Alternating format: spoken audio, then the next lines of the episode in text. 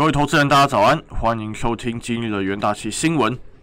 本周有望通过一点九兆美元的一个财政刺激的一个提振之下，工业和金融股的一些周期性股票呢，周一是呈现一个上涨的一个状况。不过科技股呢是持续的抛售，是抑制一个大盘的一个涨势。道琼是收红超过三百点，创下历史次高一个纪录。Tesla 则是下跌接近六 percent，纳斯达克和费半两大指数则是呈现重伤的一个状态。美股道琼指数呢，昨天是上涨三零六点一四点，涨幅在零点六七零点九七 percent，收在三一八零二点四四点。标普五百指数大概下跌了十九点三四点，跌幅零点五 percent，收在三八二二点六零点。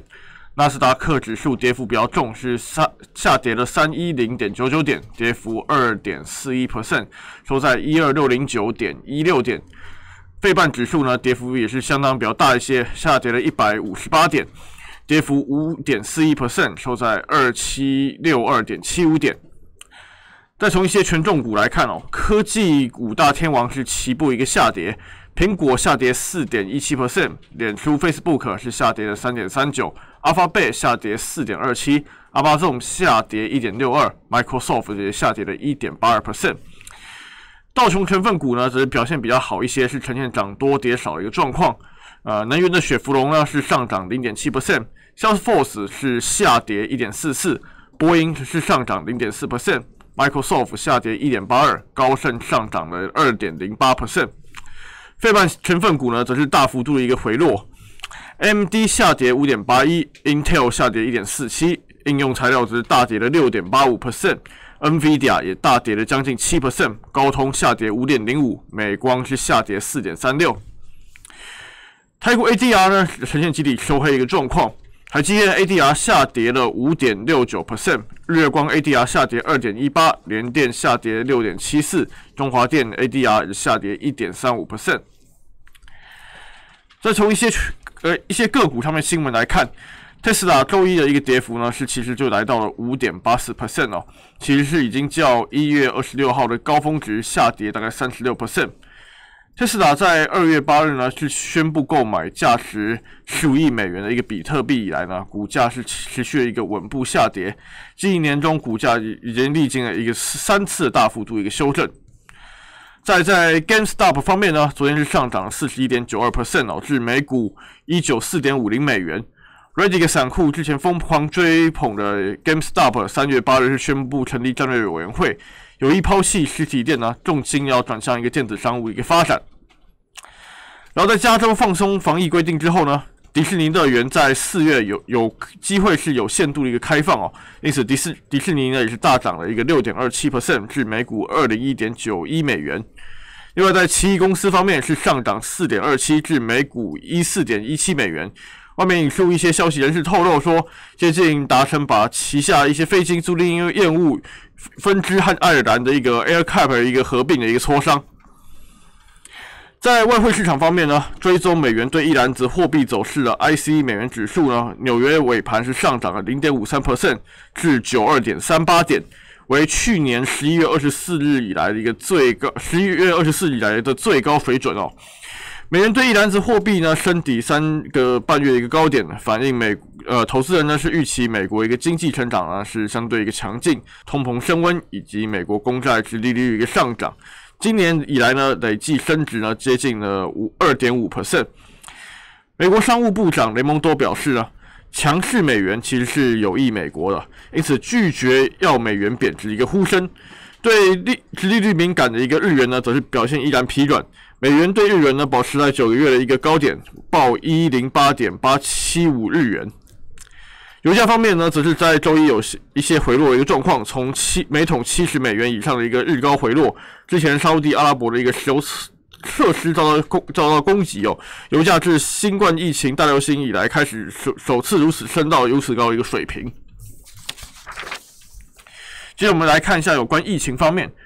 全球新冠肺炎呢，疫情呢还是持续一个延烧一个状况。截稿前，根据美国约翰霍普金斯大学及时统计，全球确诊数呢已经飙破了一点一七亿例，死亡人数突破两百五十九万例。美国累计确诊呢超过两千九百零一万例，累计死亡人数呢超过五十二万。为了加快新冠疫苗一个接种速度呢，美国肉类、航空和制药产业一些大企业呢，正取得联邦政府工位官员一个批准，自行为员工试打新冠疫苗，加速一个接种进度。在亚洲，印尼政府已经接受产业领袖的建议，允许民间企业购买疫苗，以加快提高企业生产能力。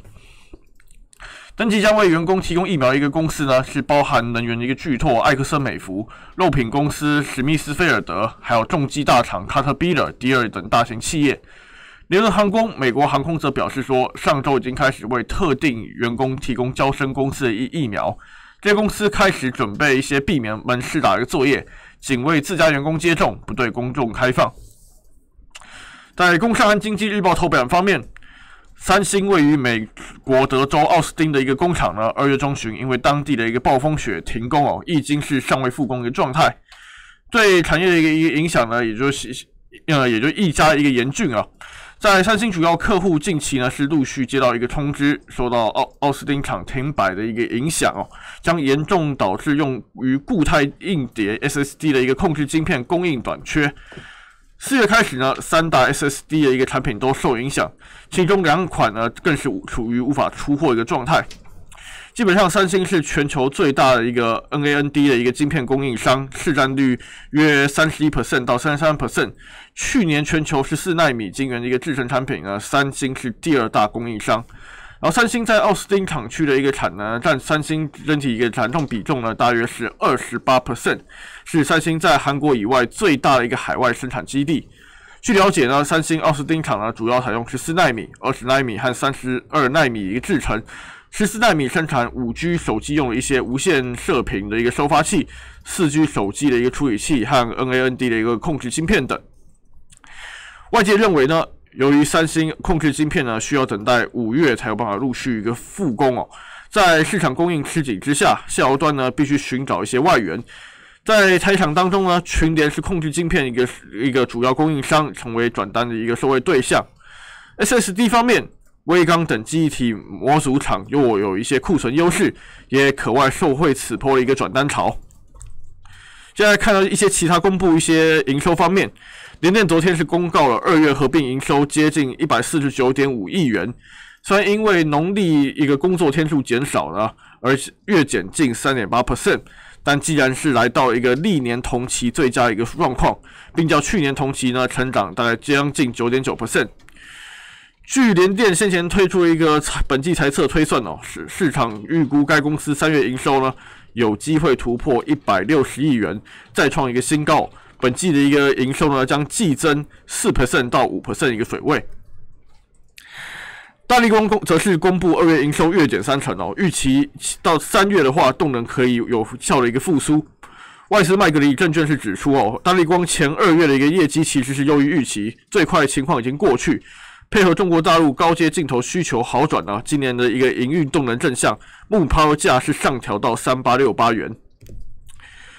最后，请投资人留意，今天为三月九日，可以留意经济暨合作发展组织 （OECD） 发布的一个最新的一个经济展望，以及美国众议院呢针对纾困案的一个修正条约的一个最终表决。以上是今日的一个元大旗新闻，谢谢各位收听，我们明天再会。